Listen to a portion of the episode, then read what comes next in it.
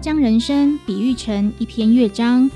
在过程中，有时我们忙着赶路，有时我们放缓脚步。不管在人生途中的哪一个阶段，在画下休止符前，都别忘了用自己喜欢的方式尽情欢唱。每个人都是独特的存在，让我们都能找到自己喜欢的方式，好好生活。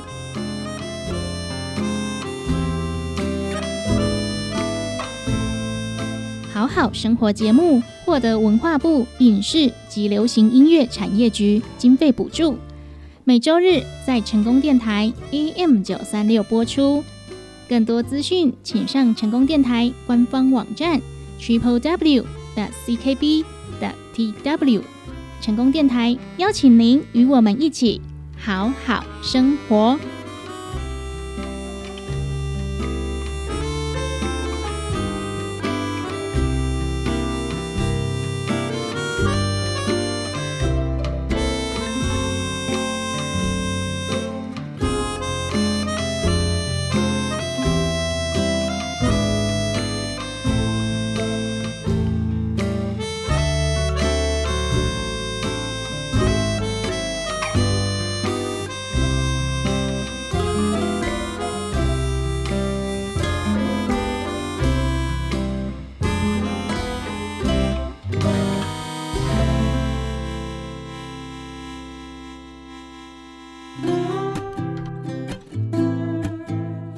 成功电台 AM 九三六，欢迎收听好好生活，我是主持人班班。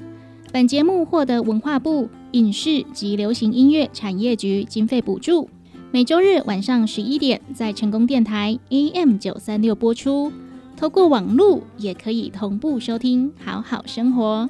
更多资讯，请上成功电台官方网站 triple w 的 ckb 的 tw。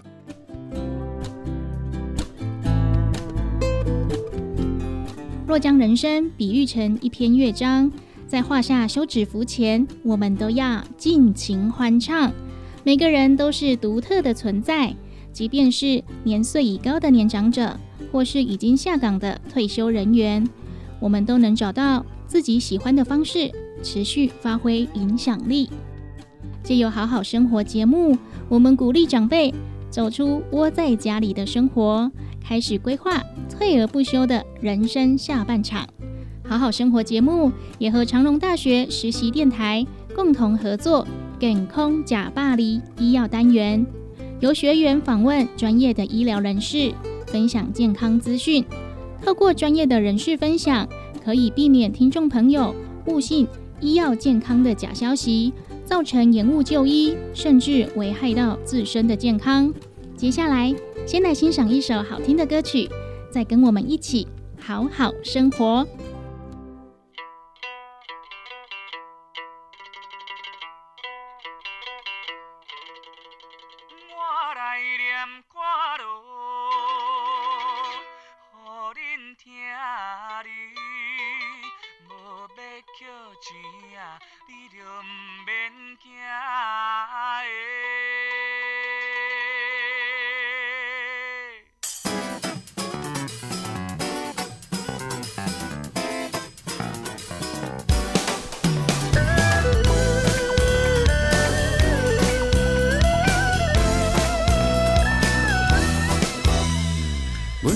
少年时流行歌戏，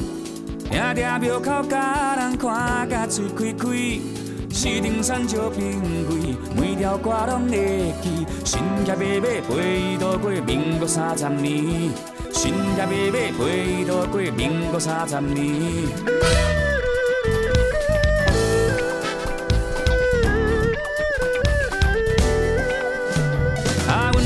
少年时嘛是无老开。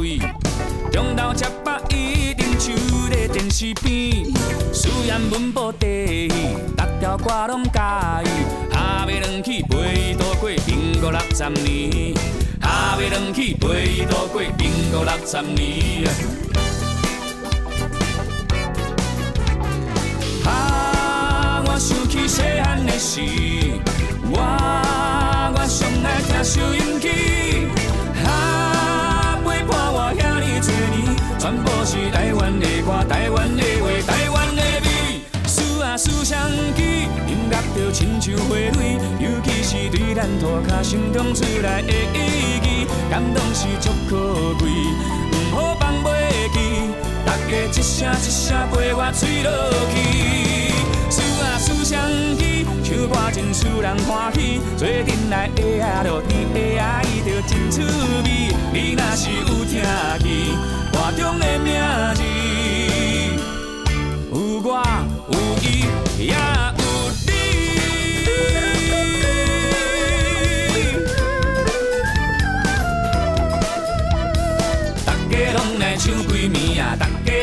家拢来唱几暝，歌声来有最可爱的人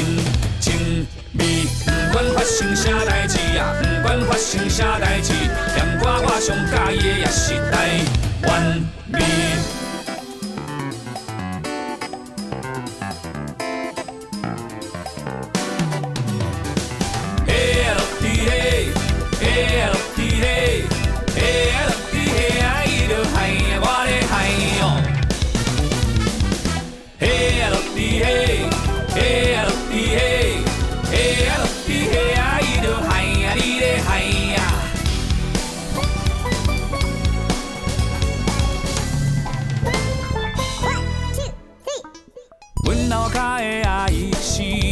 客气，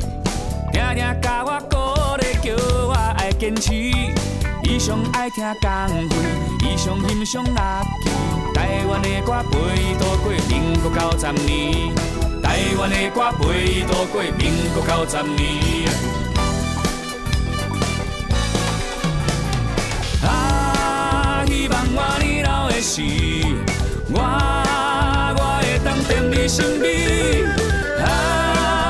啊，继续来献唱予你，美丽的台湾的歌，台湾的话，台湾的美，思啊思相机，音乐就亲像花蕊，尤其是对咱未来生生世世的意义，感动是足可贵，不好放袂记，大家一代一代一直传落去。思啊思相机，唱歌真使人欢喜，做阵来会啊落地，会啊伊味，继续甲吹落去，大声免细你，无眠无日无禁去。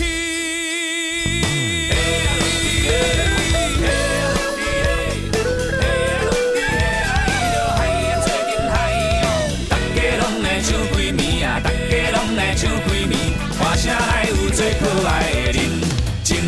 味。不管发生啥代志啊，不管发生啥代志，念歌我上喜欢的也是台湾味。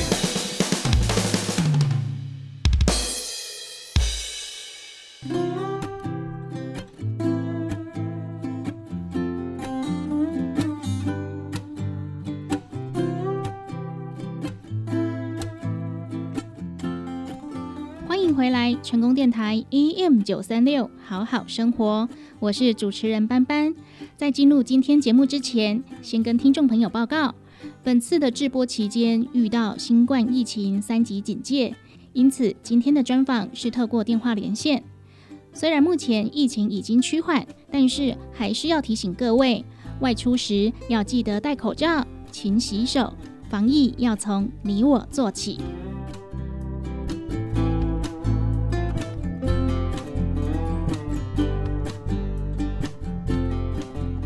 欢迎回来，成功电台 AM 九三六，好好生活。今天的节目要跟大家来介绍的是义大医院失智共同照护中心。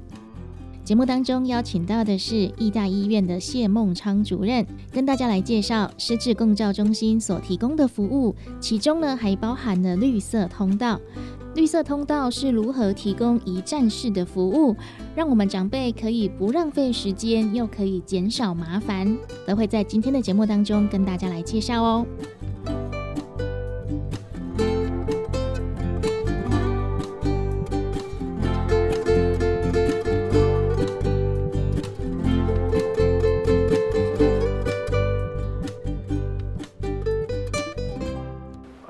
大家好，我是义大失智工作中心的谢梦章医师。我们义大医院其实之前一直都有在从事，就是包括长照以及居家服务这些业务。那义大医院失智工作中心是在两年前成立的，那时候最主要是因为我们呃，因为就是说目前台湾的老年化人口越来越多，尤其是像高雄的相对其他的呃都会区，像其他的六都，高雄就是老人。的比例又相对在更高一点。那另外就是在北高雄这边，其实呃老人比例其实我们附近几个。邻邻近的一些行政区老人比例都很高，但是因为在北高雄这边原本只有一个呃冈山秀传的实质公告中心，那所以当初我们就是因应就是说一个老人化的社会，所以我们在我们医院在成立一个实质公告中心，然后在服务让我们北高雄区这以及我们邻近的行政区可以有那些老人那些失智的老人可以有在更好的服务这样子。嗯，了解。哎，那主要具体提供的服务有哪些呢？是我们具体服务哈，就是说。说我们最主要在医院端的部分的话，我们在这边可以帮病人做呃检查以及确诊是否有失智症。就是说，病人他可能有很多不同的症状，那病人或是家属他们并不清楚说呃他们到底是不是失智，或者只是一般的老人退化而已。那我们在这部分的话，我们就是提供卫教咨询以及诊查的部分，就是让病人可以确定说到底他是不是失智症，那到底有没有需要接受进一步的治疗？那如果病病人在我们这边检查完是确诊的话，我们在这边会让病人接受适当的药物治疗。那我们也会帮他转接到我们所负责的，就失智公照据点去，让他们接受就是长照二点零失智的服务这样子。嗯，那我们在报章杂志上啊，最近也有常常看到哈，就是失智公照中心目前有提供绿色通道。针对绿色通道，可不可以帮我们来介绍一下？是。针对绿色通道部分，是因为这样，就是因为大家知道来大医院就是看门诊或是要挂号，其实有时候会花很多时间，甚至花个半天一天以上这样子。所以一开始我们会建立这个绿色通道，是说我们希望在呃病人如果说他们有失智症的相关的议题，他们来到医院以后，因为可能都是一些老人家，他们可能没办法等那么久，我们希望可以更快让他们就是接受服务这样子。所以我们绿色通道部分的话，我们初期是希望设定就是说，如果已经是确诊失智症的病人的话，那他们会在挂号柜台那边，他们会直接挂到就是专责负责看失智症的医师，然后直接看诊这样子，会优先顺序排的比较前面。那另外后来我们在我们后来在运行这两年过程中，我们有稍微做调整过，那我们也在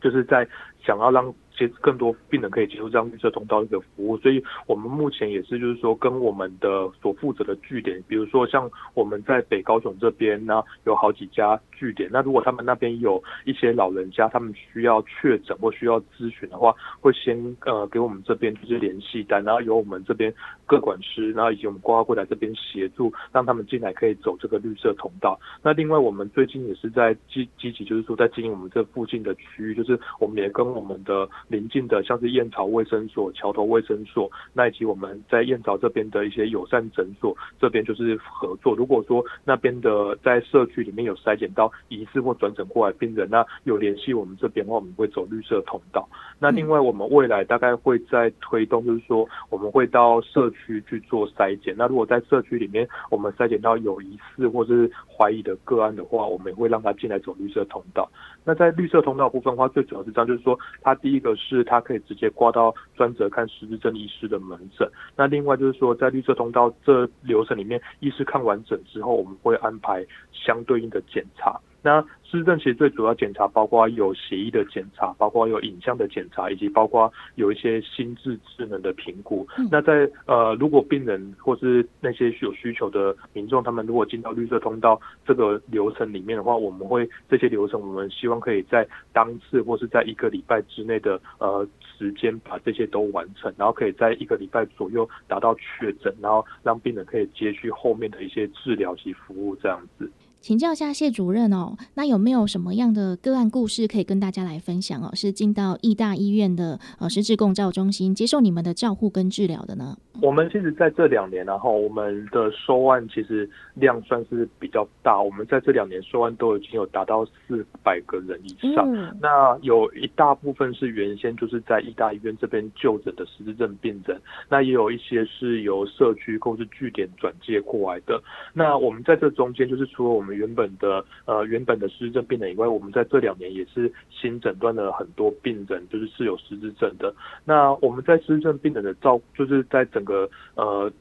接受照顾跟治疗部分的话，就是我比较有印象，就是说像我们最近的哈，就是有一些其他的一些辅助的疗法，像比如说我我们举例，就是我们有一个病人，那之前也是呃可能功能还算蛮不错的，然后在家里其实也是都是。主要是负责就是就是主负责家里主要事务的一个老先生。那后来就是因为他在家里，因为有一些情绪比较低落，然后比较呃没有没有兴趣做其他事情的状况，然后来我们医院求诊。那我们在经过检查以后，其实我们在一个礼拜之内就确定，就是说他是阿兹海默症是最常见的一种失智症。那后来我们除了一般的药物治疗之外，我们也把它转接，就是借由我们的一些辅助疗。治疗包括我们跟我们的护理部这边合作，那以及我们跟其他的我们的学校这边合作，让他接受包括药物治疗啊，然后心理智商啊，以及有一些像是我们有一些新的方法，就是让病人接受一些心理协谈的部分。然后后来就是我们在这部分发现，就是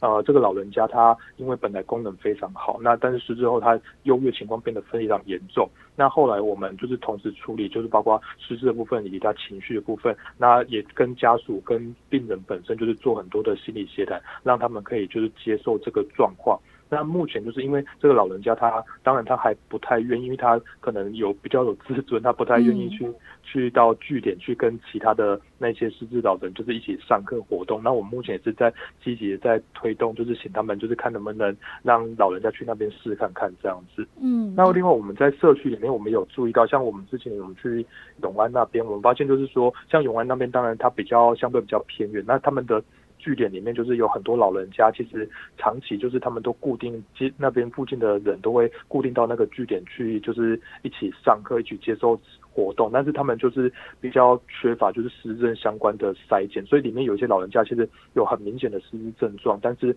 又没有接受到适当的诊疗这样子。所以我们之前在我们据点，我们医师这边，我们医医大这边去做那边的据点访视的时候，我们也是在那边就是做简单的一些问卷调查，那以及跟家跟那些老人家聊天以后，有发现有一些。病人的确是可能需要介入，然后我们也鼓励他们据点的人员以及他们病人本身及家属，看能不能带到医院来接受诊治这样子。嗯，哎，那请教一下主任，就是如果您是呃主动出击啊，到各个据点里面去做简单的筛检，哎，是怎么样进行的呢？OK，我们目前就是哦，我们先讲常规的部分好了，就是我们常规的部分的话，就是我们所负责的，目前我们有五个我们。负责的据点，那我们据点每年会固定，就是呃每个据点会访视两次，所以我们到据点的时候，我们会先联系他们，请他们就是把他们据点里面呃在那边的老人家，就尽量就是说在我们去访视的时间，请他们能够过来就尽量过来这样子。那另外部分的话，我们主动访视还有主动宣导，就是包括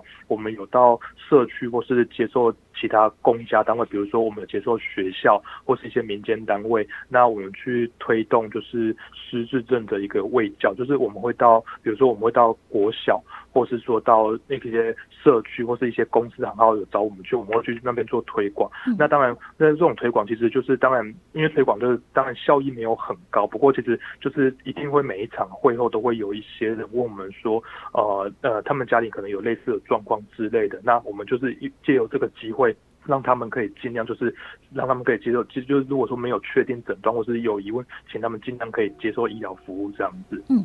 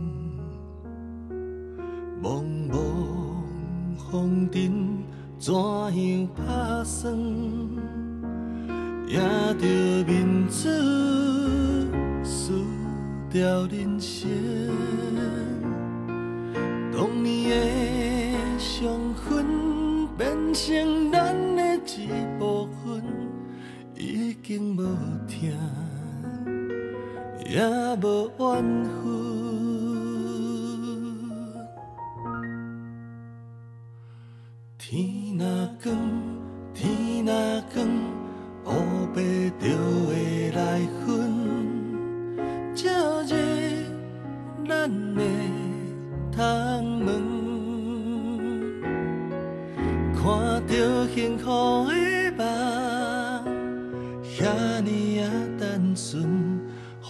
咱不再心酸。天若光，天若光，日出带来掌声，温暖咱的灵魂，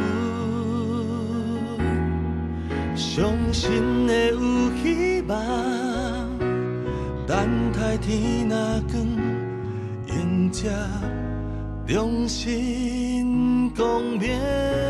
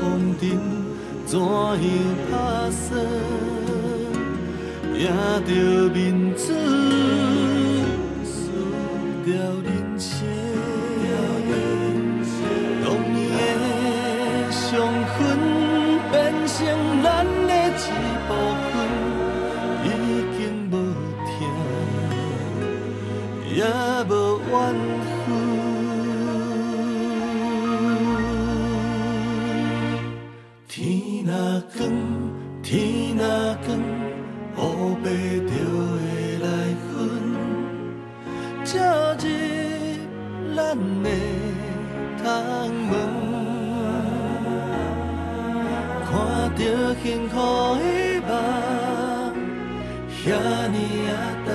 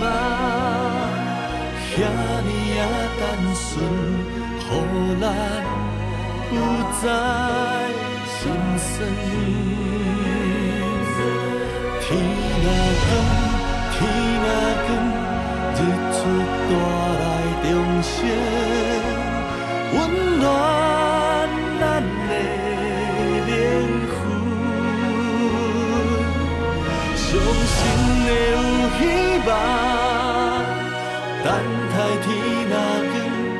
赢家，用心。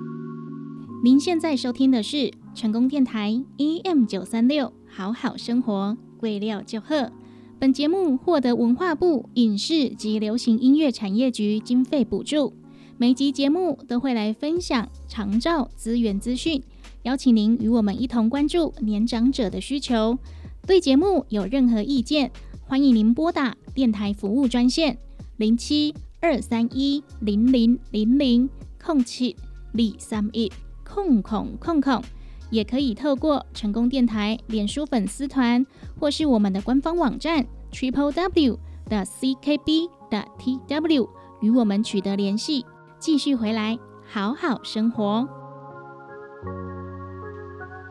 哎，刚刚都说到嘛，哈，如果能够多多了解的话，哈，如果真的遇到哈，或者是呃身边的人真的遇到，也比较不会那么害怕。那主任没有什么相关的一些失智症的卫教资讯可以跟大家分享？是，其实失智症是一个蛮常见的一个疾病。那过去大家对这个东西比较不能接受，是因为以前叫老人痴呆，名字比较不好听，所以大家就觉得这个病是一个很糟糕的病。其实不是，这是一个呃一种就是退化及脑部它的呃受损所造成的。那其实随着年龄越来越增加，失智症的比例是越来越高。那其实呃很多像我们在门诊以及在我们社区遇到的病人及家属，他们常常会说，哎，老人家他比较健忘，他忘东忘西的，这个是不是？失智症这个有时候倒是不一定，我们都会鼓励家属及病人去试着回想，就是说，其实失智症最重要的是，它除了智能。记忆的退化以外，它必须要影响到他的日常生活，所以我们都会鼓励家属，就是说从日常生活着手，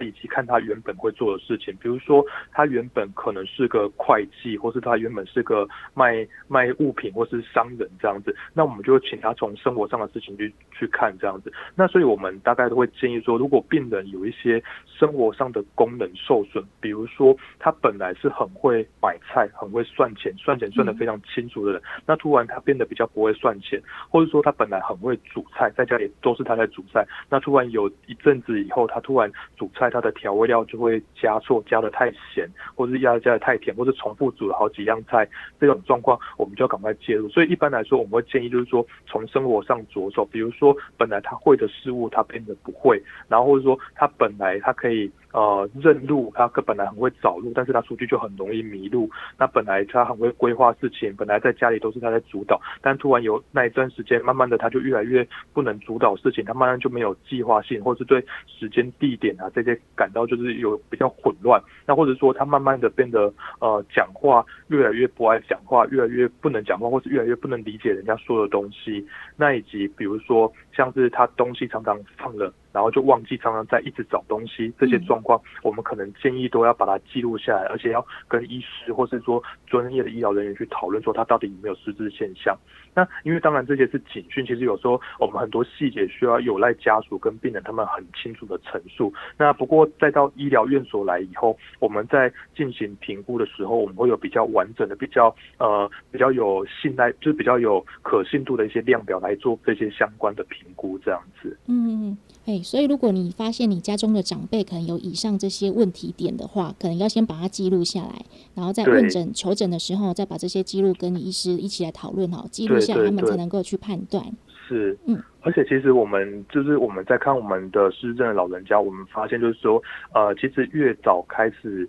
介入治疗，他的后面他的生活其实是相对比较能够独立自主。一般我们如果如果不接受治疗的话，可能三年他的他的智能，他跟他生活功能可能就会退了三分之一以上。所以其实如果我们比如说在很疾病初期，在很轻度的时候就开始治疗，药物治疗之下，他的退步的程度其实非常缓慢。但是如果隔了三年都没有治疗，有时候病人可能。他可能从一个可以自己出去买东西、可以自己在家里煮饭的人，可能会变成就是完全需要人家来照顾、人家帮他买东西、帮他准备吃的。那这个来说，对长期来说，对一个家庭跟对整个医疗经济，其实都是一个蛮大负担。所以，其实有一些早期症状，其实早一点发现、早一点介入，对整个不管是个人或是家庭，或是整个我们台湾的医疗经济环境，都是很有有很大帮助的。嗯，哎，那请教主任，如果说家里有这样的状况的话，我们应该是求诊的话是看哪一颗啊？呃，一般来说，目前在看失智症，大部分是。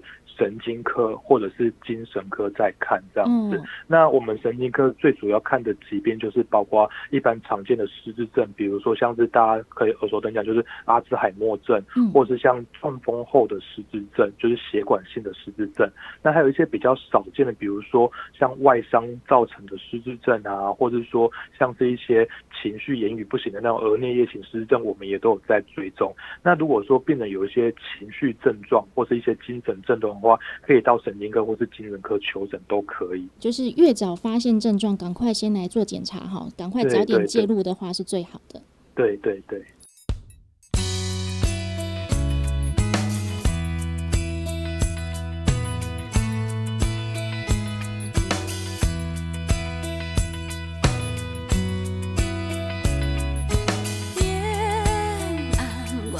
唱歌，我知影你的孤单。等一个阿，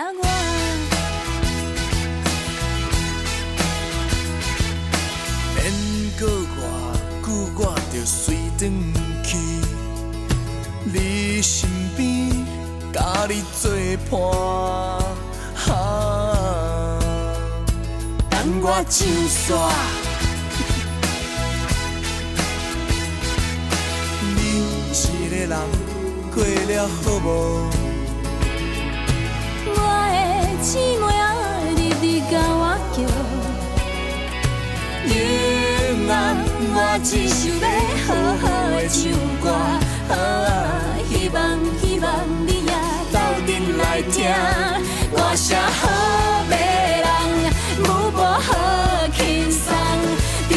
笑容我，你来唱两句，唱几落唱，一条歌人人拢会唱，一首点一首，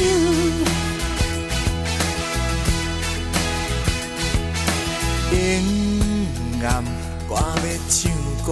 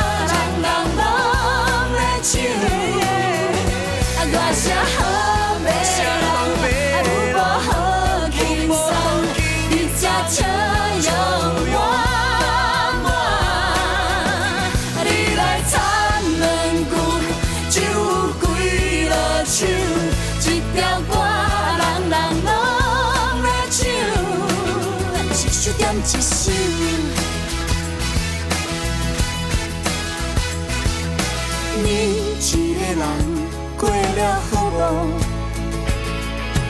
我的姊妹啊，直直甲我叫，爱人啊，你搁晓得下，因为今仔咱要唱归暗。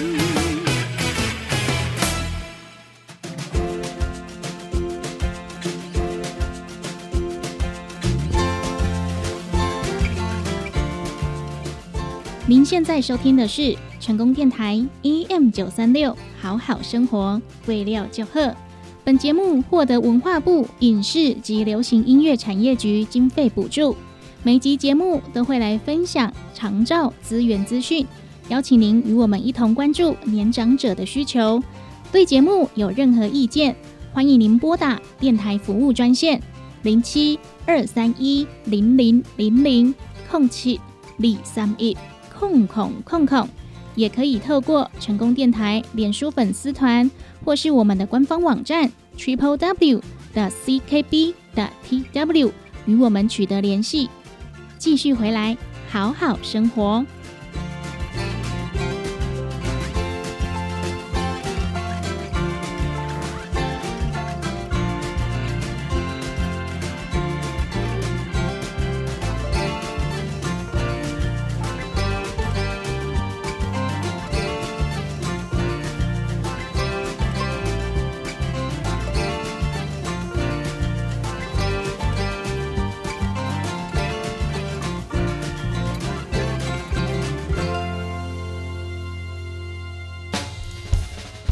健康知识一句车，邀请医生讲互咱听，听了无艰苦嘛无白听，做伙健康食百里。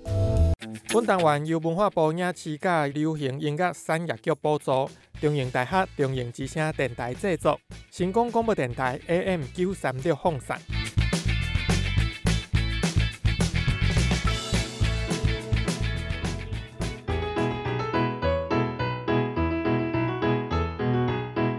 众朋友，大家好，欢迎收听《健康假巴黎》。今天我们邀请到卫生福利部胸腔病院胸腔病主治医师张佑正医生，医生您好。你好，哎，主持人您好，还有各位听众大家好。今天要跟医生来讨论慢性阻塞性肺病。呼吸是维持生命不可或缺的一个过程，也是体内转换的重要元素。肺是人体重要的器官之一，也是气体交换的场所。在呼吸过程当中，空气除了通过口鼻进出之外呢，还要经过气管、支气管，最后达到肺泡进行气体的交换。慢性阻塞性肺病是常见的呼吸系统疾病。在台湾十大死因当中，能排名第七。那今天呢，我们就跟张医生一起带听众朋友了解一下什么是慢性阻塞性肺病。首先，想先请医生介绍一下什么是慢性阻塞性肺病。我想各位听到这个有冠状”跟慢性，就知道它可能是经过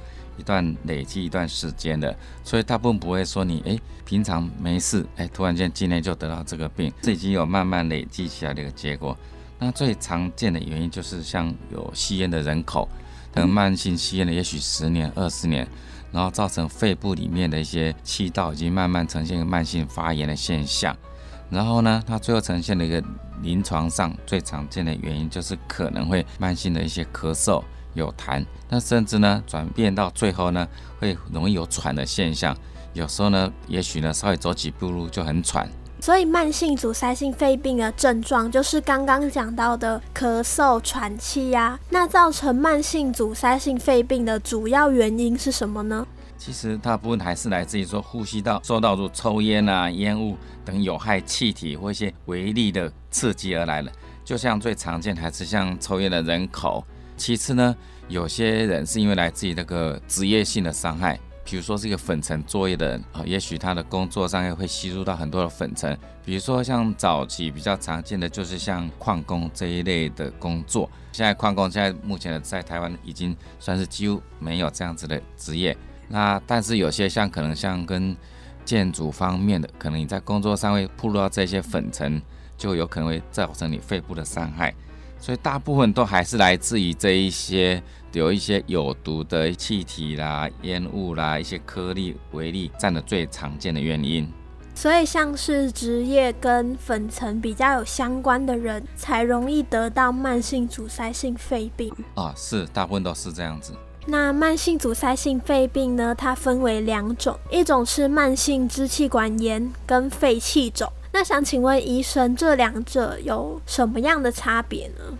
在早期哈，分享这两个病，因为它本身可能在病理上的结构有稍微一些的不一样，大部分过去的肺气肿，它可能是肺泡的一些破坏性会比较大。那慢性支气管炎可能是在气管炎、气管的部分呢，产生慢性发炎的成分比较多。像慢性支气管炎可能痰的会比较多。那肺气肿可能是感觉上是会喘的比例比较多。但是呢，跟随着现在慢慢的医学上的一些针对临床上的问题，慢慢比较不会把这两个分得很详细，因为的确有时候不是那么好分。所以最后大部分采取会比较偏向像刚刚有提到一些。临床上的问题，譬如说慢性咳嗽、有痰，然后喘。最后呢，我们在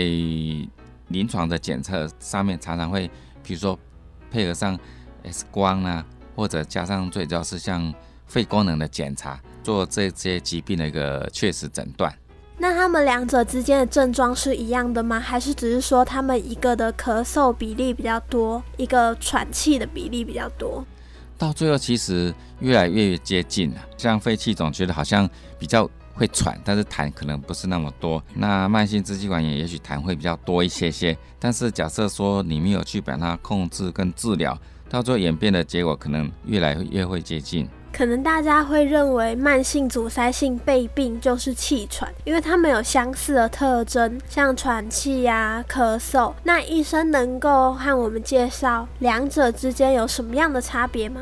哦，是一开始有提到，像这个慢性阻塞性肺病的话，大部分都是有一个铺路因素，也就是说像抽烟啊、一些粉尘作业的人，这些占了为最大多数。那这种疾病，也就是说。在气管里面的结构是属于慢慢的，可以说慢性的恶化过程之中，它大部分的话比较不容易会恢复到原来的状况。也就是说，这样子的疾病，它常常可能因为一开始有得到，比如也许十年、二十年的抽烟史，最后慢慢气管产生一些变化，它到这个时间点呢，大概很难恢复到最原始的状况。那反过来讲，我们像气喘，气喘哦，它基本上我们用一个比较通俗的来解释，就是好像。呼吸道的一个过敏现象，它的情况大部分是属于哎先天可能体质上就是气管比较敏感，然后呢，它可能在感冒啦、发炎，就会诱发气管的收缩、气管的发炎。那假设把这些气管的发炎呐、一些有产生病态的状况给它治疗好，它可能慢慢又恢复。所以气喘的反应大部分是比较可恢复性的。反过来讲，刚刚讲的这个慢性肺阻塞性病的话，就是啊比较不容易恢复性。那在诊断上面最大的区隔就是属于说，我们用这个肺功能来做检查。比如说，我们用这个在检查两者的差别，就是说，我们会用一个支气管扩张剂介入来当做鉴别诊断。譬如说，你有用支气管扩张剂之前跟之后，比如说像气喘的病人，他在使用支气管扩张剂之后，他吹出来的肺功能的改善度会比较大。反过来讲，像慢性阻塞性肺病的话，因为我刚刚讲它比较属于不可逆性，没办法很大的改善，所以它即使在吸入这个支气管扩张剂之后，所做出来的肺功能的改变度不大。所以慢性阻塞性肺病，它的复原能力会比气喘的能力还要差。哦，对，一般是这样子的。像慢性阻塞性肺病是属于慢性的恶化，主要原因是抽烟、吸太多有害的粉尘，要恢复到原本状态就比较困难。那气喘，刚刚医生有说，它像是呼吸道的过敏现象，可以透过治疗来恢复原本的状态。那我们会怎么去诊断慢性阻塞性肺病呢？第一个还是从它过去的疾病史，因为大部分慢性肺阻塞性疾病的话，就是属于说它过去可能都是有像抽烟啊、一些粉尘铺路时占的为最大多数。第一个就是追溯病人过去的一些这样子的疾病史。那第二个就是以目前的症状，譬如说刚刚讲的，都是一些常常出现慢性咳嗽啦、有痰啊，还有气喘的问题。那其次就是说我们在检查的上面呢，就是借助一些胸部 X 光，然后甚至呢，也就是有可能会用现在比较好的科技，就是像这个胸部的电脑断层扫描。然后最关键点呢，还是要用刚有提到就是肺功能来做一个检测。就是刚刚医生提到的支气管扩张剂吗？哎，应该说我们一种肺功能，就是好像在测一个我们的肺活量这样的机器。我们嘴巴经由吸饱气之后，用力去吐气，然后去看看你吹出来的肺的那一种空气的那种量跟流速，来测一个肺功能的表现。除了用测试肺功能的机器之外啊，那也会利用心电图吗？哦。心电图比较没有直接跟它有相关，除非有些人就是属于很特别，嗯，长期慢性肺阻塞性疾病已经到很严重的地段，它可能也会导致说心脏功能也会受到影响。所以基本上在直接诊断这个慢性肺阻塞性肺病的时候，是比较不会用心电图来做一个检查工具。关于慢性阻塞性肺病的治疗啊，会用什么样的方式呢？哦，其实哦，第一个要追溯到最原始原因，就是说。比如说有抽烟的人，我们一定要劝他戒烟。好，那其次呢，就是说我们要用药物，也就是像我们会常用的一些支气管扩张剂的药物。那甚至呢，现在看它的进展程度，因为支气管扩张药物有分为很多种的类型。那比如说我们常见的有一些像哦，所谓乙二型交感神经刺激剂一些支气管扩张剂。那其次呢，也会并用像一些。呃，有含有类固醇的一些的吸剂都可以帮助它改善。那其次呢，就是说我们要配合这个附件，也就是说我们可以训练我们的肺部怎么样去训练你的呼吸的方式，能够提升你这个肺活量的改善。那万一遇到有些病人的确已经进展的比较严重的地步的话，它可能在吸空气的这个过程里面，氧气会比较不足，也就是测出来它的。我们从动脉血哈去抽出来分析它的血氧浓度的氧气是偏低的话，我们有时候还必须服一些氧气的治疗，因为我们假设说氧气在身体浓度太低，供应到身体每个器官的氧气不足，对身体很多的器官也会同时有个伤害。比如说这个慢性肺阻塞性疾病的话，假设你没有好好治疗的话，可能到最后你的心脏啊其他器官也会受到相同的一些影响。所以有抽烟的病人就要去戒烟，药物治疗就有类固醇的吸剂帮助改善，还有要配合复健提升肺活量。动脉血氧量不足严重一点的病人就要透过氧气来治疗。万一没有好好治疗，可能会影响到其他的器官。那医生能跟听众朋友说明一下，氧气治疗是怎么样治疗？好，比如说我们。刚刚有提到，就是假设你抽了动脉血的血氧浓度有偏低到一个程度，譬如说我们一般可能会低于六十 percent 这个指标来画画，我们会用一个氧气。但是呢，这个氧气又要很特别的注意了，也不是说氧气越高越好，有时候过高的氧气也会让它这个所谓二氧化碳也会滞留更高，必须要小心慎重的去评估病人每个人他所需要氧气的量。也就是说，我们可能呢，诶，在用氧气之前会抽个血氧浓度。哎，用了一段时间，我们会评估。那一般假设不是很严重的病人，他可能都是在这个慢性阻塞性肺病，他在一个急性发作的时候会暂时用一下，也许平常就不会使用。但是针对一些少数疾病比较严重面的这些病人啊，他也许每天的使用的氧气可能也许会达到半天，甚至长达到一整天，也是有可能的。所以氧气治疗也不是每个病人都适用，需要由医生来评估。氧气也不是越高越好，血氧浓度不足的才会使用。那想请问医生，氧气治疗它算是短期的治疗吗？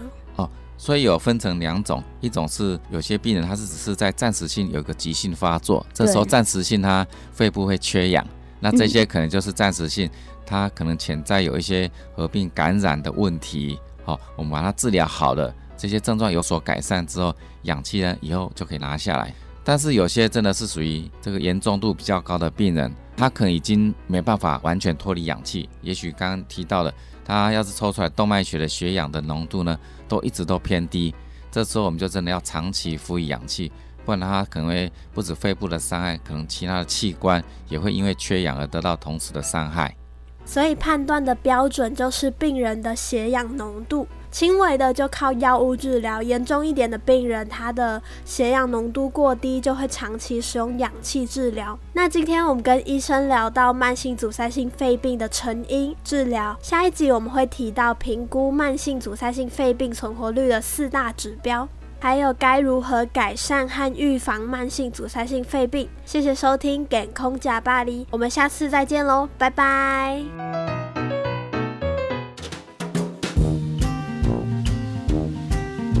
健康食百里由文化部影视甲流行音乐产业局补助，中营大学中营之声电台制作，成功广播电台 AM 九三六放送，感谢你的收听。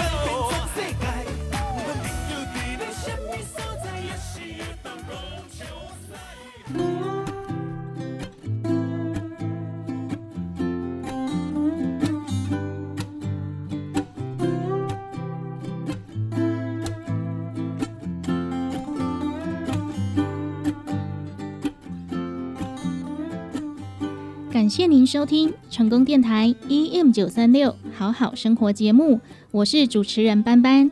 本节目获得文化部影视及流行音乐产业局经费补助。每集节目都会来探讨、分享长照资源资讯，邀请您和我们一同关注年长者的需求。对我们的节目有任何想法建议，欢迎您拨打电台服务专线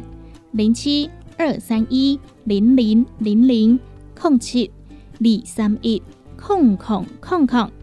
也欢迎您透过成功电台脸书粉丝团以及我们的官方网站 triple w 的 c k b 的 t w 将您的想法意见提供给我们。感谢您今天的收听，我们下集见。